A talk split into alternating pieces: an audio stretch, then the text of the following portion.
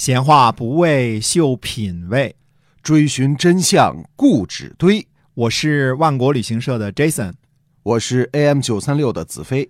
我们哥俩在新西兰跟您聊聊《史记》中的故事。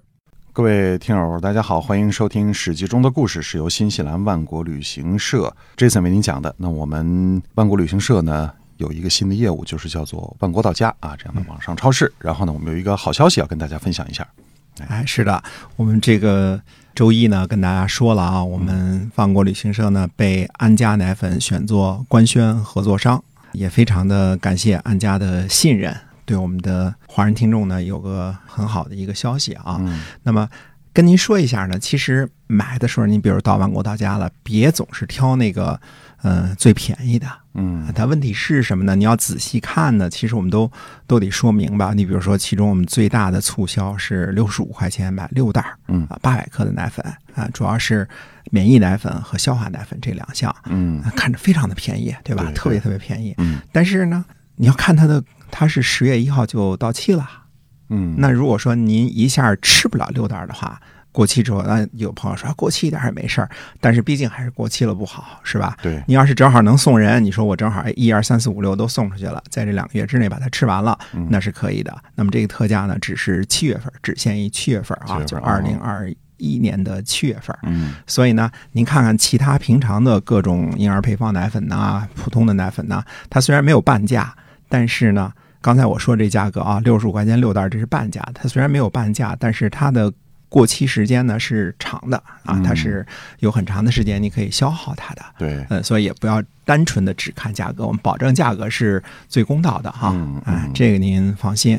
呃，奶粉的利润都是非常非常的小的。其实我们主要想是，这是一种对万国的是一种荣誉吧，啊，嗯这种信任吧，对吧？对，哎，希望您有时间，嗯、在公众号当中搜索一下“万国到家”，就可以直接买到新西兰的奶粉了。嗯嗯、那么再次感谢大家。那么接着还是讲《史记》中的故事。好的，上次说到范雎召见蔡泽，啊，看这厮到底有什么本事，居然要把自己给替代了。对啊，那么蔡泽呢，进来之后就作揖行礼。范雎呢，本来就不高兴，有气呢嘛，对吧？嗯呃，见到蔡泽之后呢，看他神气活现的，呃，就责让他说：“说听说你宣言要代替我向秦，有这回事吗嗯，嗯看你怎么回答呀？？”嗯嗯，蔡泽说：“有。”嗯啊，范雎说：“那你说来我听听，怎么取代我呀？” 嗯，蔡泽说呢：“说，哎，说您的见解怎么来的这么晚呐、四时的序列呀、完成了就得换季。呃，人的身体坚强，手足便利，耳目聪明而心智盛，这不是每个人的愿望吗？”嗯，范雎说：“然。”蔡泽说呢，说心地仁慈，秉承道义，行事有道，施与德行，得志于天下，天下人都尊敬羡慕，呃，都愿意服务君王，这不是明辨之士所期望的吗？范雎说：“然。”蔡泽又说呢，说荣华富贵啊，世界上的万物啊，各得其所，寿命很长。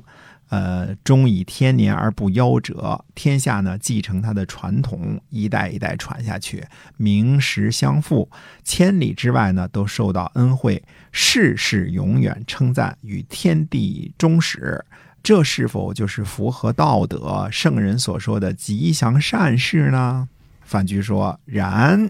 嗯，连着好几个人啊，嗯所以这个说客的技巧之一就是一开始说的话让你呢不得不同意啊，这等于范雎说了三回同意同意同意，这就是说服这个奏效的节奏了啊。哎，现在的心理学研究也证明呢，要寻找更多的共同点，这样呢能增进人们互相的迅速了解。嗯啊，两人刚见面，一位说：“你老家哈尔滨呢？我老家是辽宁的，咱是老乡啊。嗯，对，其实辽宁距离哈尔滨还挺远的，是吧？嗯啊，可是呢，都是东北人，这个认同呢，无疑会拉近彼此的距离。对我们顺便说一下啊，中国人套交情都是以省为单位的，嗯你湖南的，我也湖南的，对吧？嗯呃，只有东北人以大的地区为单位，嗯，你不会听人说我家是甘肃的，你家是新疆的，咱俩是老乡，对吧？但是东北就是一种呃很独特的地域性的身份认同你。说大东北东三省，就都觉得是老乡哈。哎，对的，哎，那么，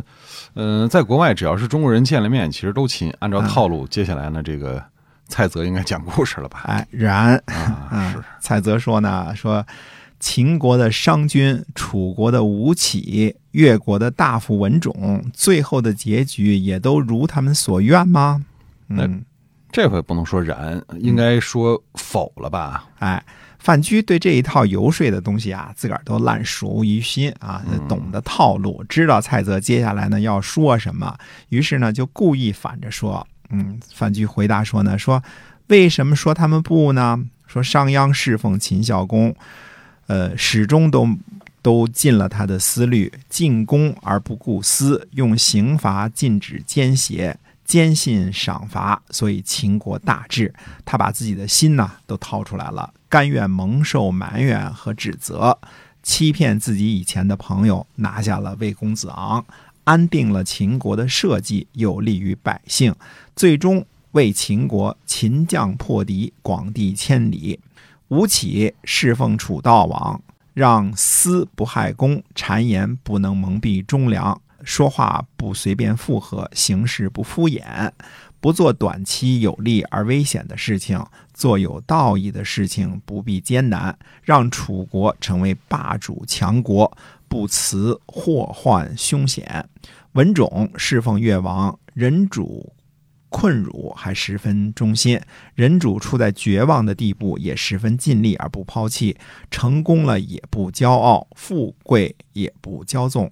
像这三位先生一样，忠义都发挥到了极致。所以，君子为了义而死难，视死如归。屈辱的活着，不如光荣的去死。世人本来就会杀身成名，只要遵循道义，随死无恨。所以，怎么能说他们没有得如所愿呢？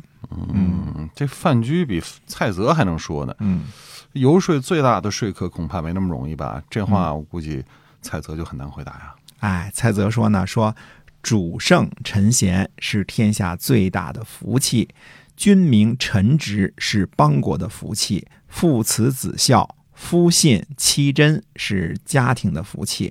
以前呢，比干忠心，但是没能保存殷商。伍子胥有智慧，不能保存吴国。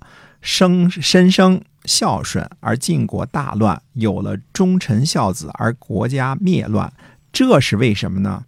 因为没有明君贤父听他们的话，所以天下认为呢是君父被羞辱，而为臣子们呢觉得他们可怜。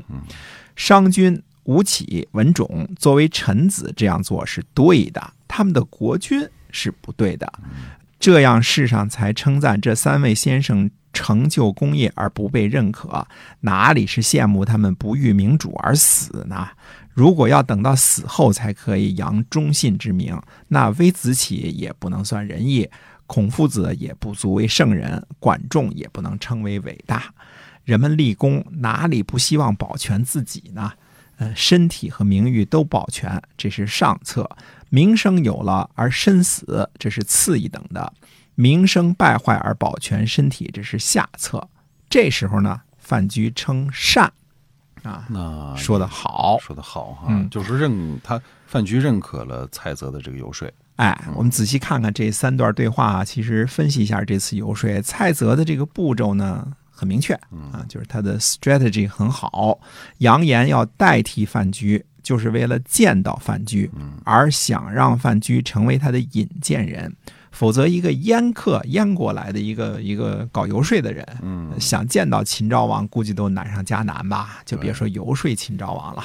哎，那么当初范雎是自个儿脱了门路见到了秦王，即使这样，他也依然在咸阳给困顿了一年多。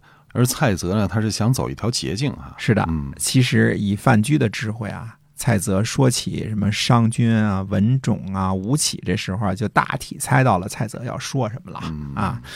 呃，蔡泽的套路呢，肯定是逃不过范雎的法眼，所以蔡泽说什么呢？他就反着说，要观察一下蔡泽的能力啊。前边的这个游说啊，蔡泽早就打好了副稿了，呃，重点呢都说了，那反驳你一下，看你怎么办。这是出了个考题啊，哎，也是啊，你看这个。蔡泽一张嘴，范雎就知道他要怎么游说。毕竟范雎本人就是一个最牛的说客嘛。哎，这第二段呢就没法事先准备了，谁也不知道考官怎么出题啊，是吧？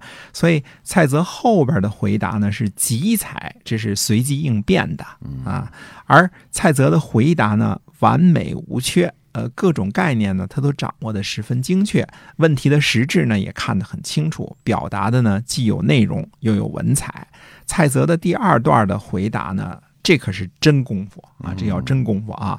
若非胸有沟壑，思考明白透彻，是不可能回答的这样完美的。哎，所以这考试呢是顺利通过一百分啊！哎，是的，一百分啊！范雎知道呢，蔡泽不但知其然，而且知其所以然。范雎称善，就是全面认可了蔡泽的能力和才干，啊，一百分，一分不少，对啊，迈出了成功的最关键的一步。嗯，那么蔡泽到底是怎样进一步游说范雎的呢？咱们且听下回分解。嗯，是的，那《史记》中的故事呢，是由新西兰万国旅行社的 Jason 为您讲的，我们先讲到这儿。